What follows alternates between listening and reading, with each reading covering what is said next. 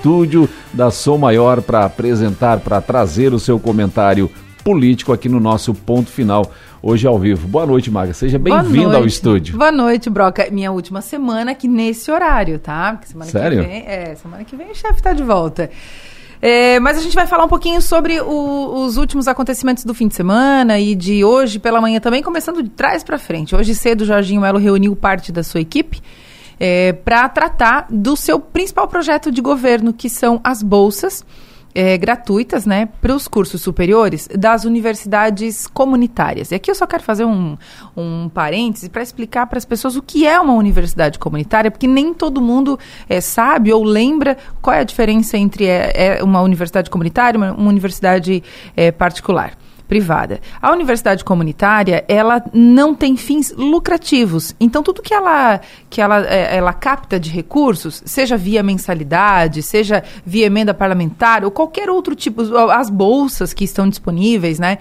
É, através do governo do estado, por exemplo, Todos esses recursos são investidos na universidade, né? É, são reinvestidos. Então, é, a, a, universidade comunitária ela não visa o lucro.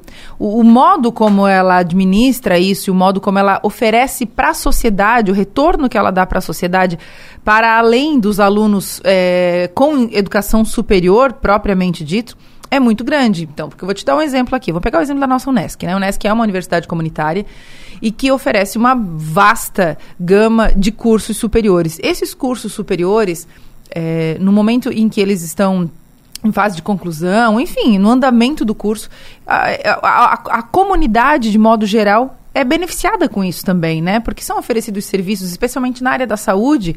A gente vê a Unesc muito participativa nisso. É quase uma extensão assim de Estado e prefeitura. Então, o, o motivo pelo qual as universidades comunitárias lutam tanto pela, pela sua sobrevivência tem a ver com isso.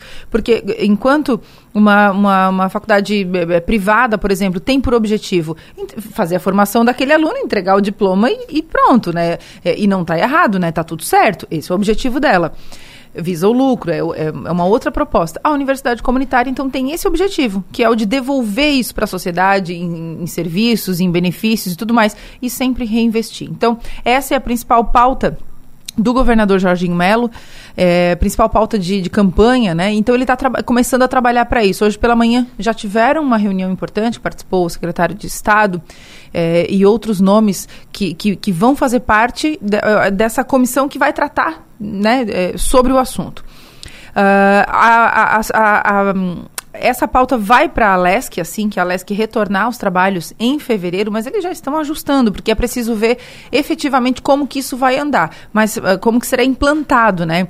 É, a questão dos recursos, quais quais universidades, quais cursos, enfim, tudo vai ser, vai ser é, é, bancado? Não. Como é que vai funcionar? Quem vai ter acesso a isso e tudo mais? Então, é importante destacar que o Jorginho Melo já está de olho nesse assunto e está começando a tratar, porque ele sabe, por exemplo, que vai enfrentar alguma resistência dentro do seu próprio partido e dentro da Alesc. Então, é preciso começar a tratar disso.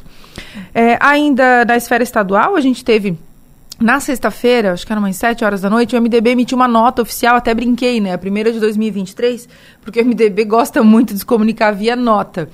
O presidente do partido, que inclusive nos concedeu entrevista hoje cedo, Carlos Chiodini, que é deputado federal, disse o seguinte: olha, não há nomes na mesa do MDB para ocupar, seja lá que cargo for, em qual secretaria for.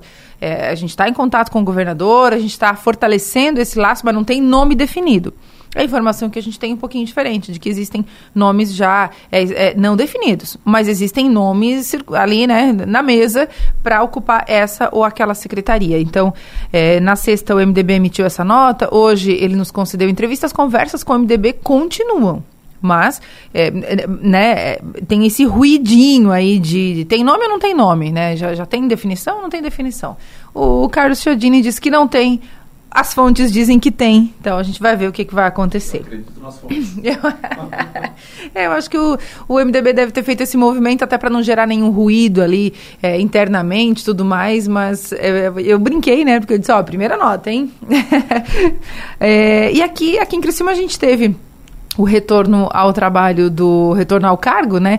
Do prefeito Clésio Salvaro. Ele se afastou por uns dias, ficou acho que uns quatro ou cinco dias afastado. O Ricardo Fabres ficou prefeito interino, mas hoje o, o Salvaro voltou e é, deu posse ao Joster Fávero. Né? Eu vi que você estava comentando sobre isso aqui. O Joster Fávero, que é empresário e que assumiu hoje a Secretaria de Cultura e saiu da pasta o Zalmir Casagrande, ficou dois anos. Assim que ele anunciou a saída, em dezembro, a gente conversou com ele. E ele disse, eu perguntei o que, que motivava ele a sair, o Zalmir, né? E ele disse, olha, eu queria saber como que era trabalhar na, na iniciativa é, pública, né, no setor público. Queria saber como que era ser um servidor público e cumprir a minha missão e estou saindo, enfim, volto para iniciativa privada. Então tá bom.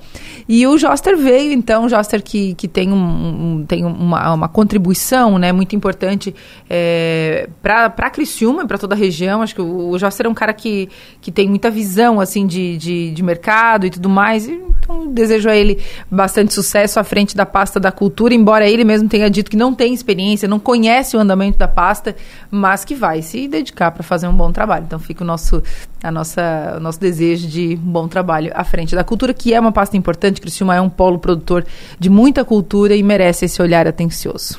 Hoje tem parlatório? Daqui a pouquinho, daqui a pouquinho a gente está ao vivo, Piara Deloriel. A gente vai falar sobre o futuro de Jair Bolsonaro, o que, que, o que será que vai acontecer a partir dos desdobramentos aí dos atos do dia 8, né? Que são é, bastantes, né? E são muitos, muitos, muitos mesmo. Naquele dia, quando a gente fez a live na segunda-feira, a gente não imaginou que ia aparecer tanta coisa, tipo esse documento que encontraram na casa do, do, do Anderson Torres e tudo mais. Então, tem muito assunto para hoje. A partir das 7 horas. 7 horas. Pontualmente hoje, Pontualmente. às 7 horas. Era isso, Maga? Era isso. Muito obrigado pela sua presença. Eu que agradeço.